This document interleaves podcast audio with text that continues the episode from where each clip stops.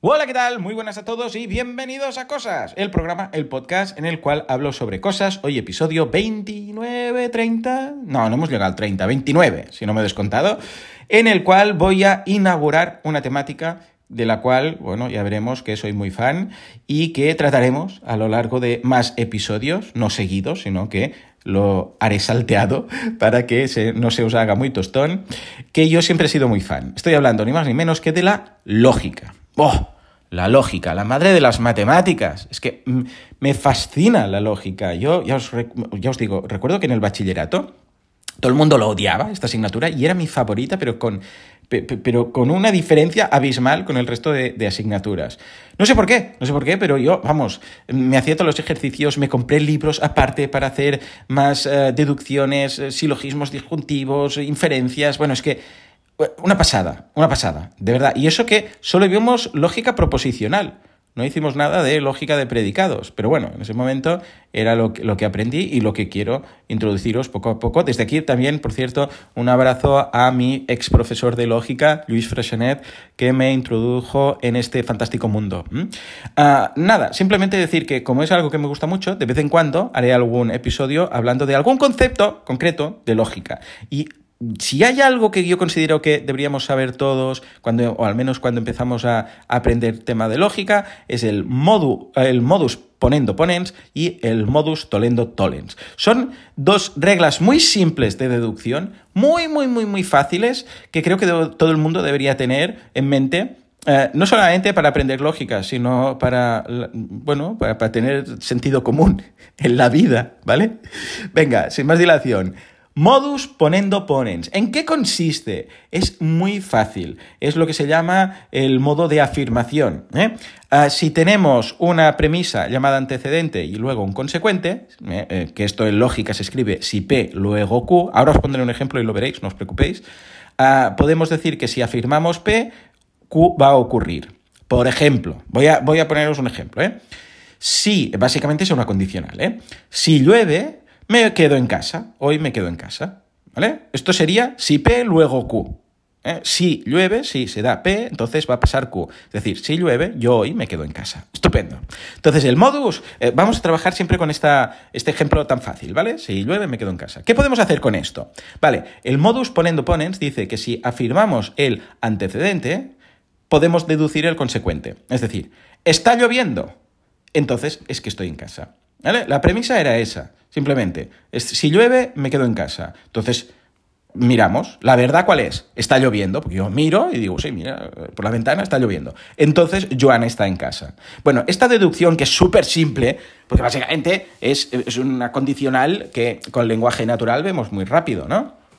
Ojo, eh, que luego esto se puede complicar mucho, pero aquí eh, lo vemos muy, muy simple. Bueno, pues sí, ya está. Está lloviendo, podemos razonar, podemos deducir que Joan está en casa. Estupendo. Y luego tenemos el modus tolendo tolens, que es la negación del consecuente. Es decir, vamos a negar Q. ¿eh? P y Q, pues antes hemos afirmado P y hemos deducido Q. Ahora lo complicamos un poquito de nada más y vamos a negar Q. ¿Qué ocurre con P? Pues el modus tolendo tolens dice que si no Q, entonces no P. Vamos a ponerlo en, ah, en una prueba de lenguaje natural, que es esta misma. ¿Qué hemos dicho antes? Si llueve, Joan estará en casa. ¿eh? No, Joan, fijémonos, eh, que aquí lo que vamos a negar es el consecuente. Joan no está en casa. ¿Qué ocurre? No está lloviendo. Esto es la negación del consecuente. Básicamente es, si P implica Q y Q no es cierto, entonces P no es cierto. Fijémonos. Si llueve, Joan está en casa. Joan no está en casa, entonces es que no está lloviendo. ¿Os dais cuenta? Esto hasta aquí también, ¿no?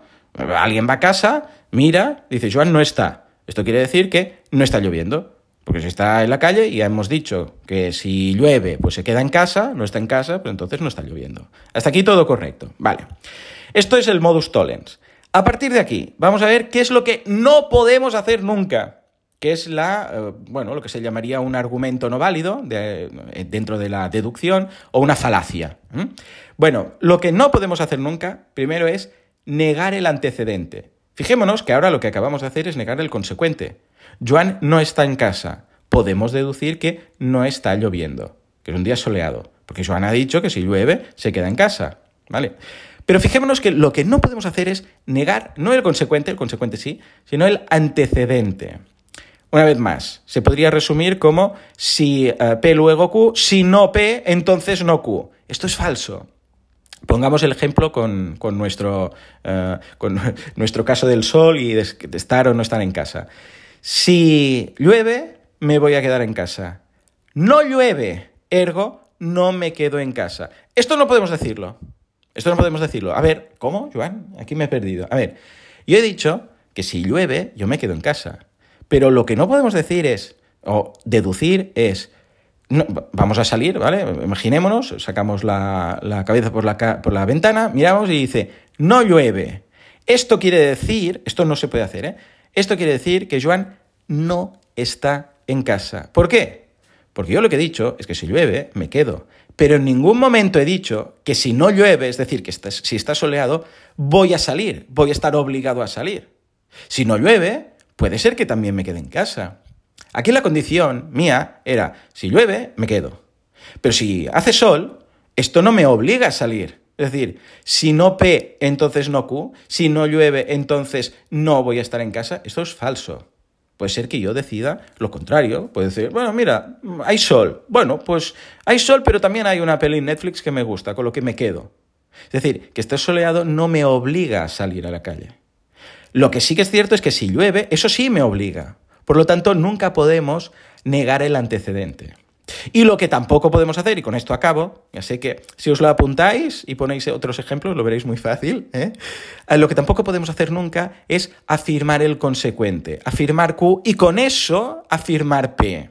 Me refiero a que, si hemos dicho, una vez más, ¿eh? si P luego Q, Q luego P. No, esto al revés no va. Es Condición, o sea, si P luego Q, sí, pero si Q luego P, no, esto no, no hay por dónde pillarlo. Vamos a poner el ejemplo una vez más. Si llueve, me quedo en casa. Estoy en casa, porque alguien, yo sé, con una cámara ve que, muy creepy esto, pero ve que estoy en casa. Esto quiere decir que está lloviendo. No, una vez más, es falso. Puedo estar en casa y puede estar soleado fuera. ¿Os dais cuenta? Si llueve, me quedo en casa. Aquí la falacia sería, Joan está en casa, esto quiere decir que está lloviendo. No, no es así. No podemos afirmar el consecuente y eso que nos afirme el antecedente. ¿Por qué? Porque puede ser que yo esté en casa, pero que no llueva. Puede ser, y esto ya os digo, lo podéis poner con otros ejemplos, ¿no? Eh, podéis hacer algún experimento. Eh, de hecho, mira, hoy en las notas, eh, digo, en la pregunta os voy a preguntar algún ejemplo. Ponedme algún ejemplo con lo que sí se puede y no se puede. O una nota de voz, da igual, ¿eh? Pues que Joan esté en casa no quiere decir que sea un día de sol. Si nosotros vemos que el día es ah, lluvioso, entonces sí que podemos deducir que estoy en casa. Pero no podemos afirmar el consecuente y llegar a deducir que estoy o no estoy. Afirman, lo que sí que podemos hacer es negarlo. Consecuente negarlo, sí. Es decir, Joan no está en casa. ¿Esto qué quiere decir? que no está lloviendo. Eso sí, ningún problema. Podemos hacerlo con muchos otros casos. Por ejemplo, Ahora, estos días que estaba afónico, ¿no? Eh, pues si tengo la gripe, entonces tengo la garganta irritada. Por ejemplo, si tuviera la gripe, entonces tendría la garganta irritada. Tengo la garganta irritada. ¿Qué estoy haciendo? Estoy afirmando el consecuente. Esto es falso. Tengo la garganta irritada, eh, irritada por lo tanto, tengo la gripe. No, puedo tener la, garganta irritada por otros motivos. ¿Os dais cuenta? Eh, si está nevando, mm, entonces hace frío. Porque claro, si está nevando, pues, pues meteorológicamente quiere decir que seguramente, bueno, no, seguramente no, seguro que hace frío. Pero yo no puedo decir, hace frío, ergo está nevando. Esto es falso. ¿Lo, veis? Con estos ejemplos quizás es más fácil.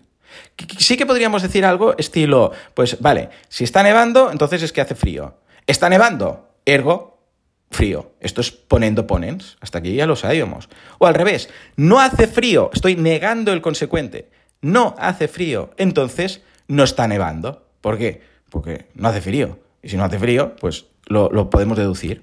¿Os dais cuenta? Tampoco podríamos negar el antecedente. Si está nevando, entonces hace frío. No está nevando, entonces no hace frío. Tampoco lo podemos decir. ¿Os dais cuenta? Buscad ejemplos, como por ejemplo, también hay uno muy interesante que es si el agua está hirviendo, entonces hay vapor. ¿Vale? Entonces, fijémonos, si el agua hierve, entonces Ah, hay vapor de agua, sí, porque se, evapora el agua, nunca mejor dicho. Entonces no podemos decir, eh, no podemos, por ejemplo, negar el consecuente. Eh, digo, negar el consecuente sí. No podemos negar el antecedente. Podemos decir, fijémonos, ¿eh? Si el agua hierve, hay vapor. El agua no hierve, pues no hay vapor. Tampoco lo podemos decir. No podemos decir, eh, hay vapor, entonces el agua está hirviendo. No, porque puede haber vapor por otros motivos. O sea que buscad ejemplos y colocad alguno o dejadme alguno en las notas del programa. Y si hay alguna duda también. Pero bueno, lo podéis buscar en internet, modus ponendo ponens, tolendo tolens y la falacia de negación del antecedente o de afirmación del consecuente. Bueno, en fin, pues ya está. Esto es todo. Eh, siento si ha sido un poco tostón hoy, pero de vez en cuando iré colando conceptos de lógica proposicional y cuando los haya hecho todos, lógica de predicados. Y os voy a dejar un enlace en las notas de un libro que a mí me encantó y lo tengo en casa aún, que es de ejercicios de lógica proposicional. A través de, bueno, te explica eh, un concepto y luego te pone un ejercicio. Concepto, ejercicio, concepto, ejercicio. Empieza con un modus tollens y ponens y luego lo va complicando con otras que os contaré en el futuro. Señores, gracias por aguantarme. Nos escuchamos en el próximo Cosas. Hasta entonces, muy buenos días.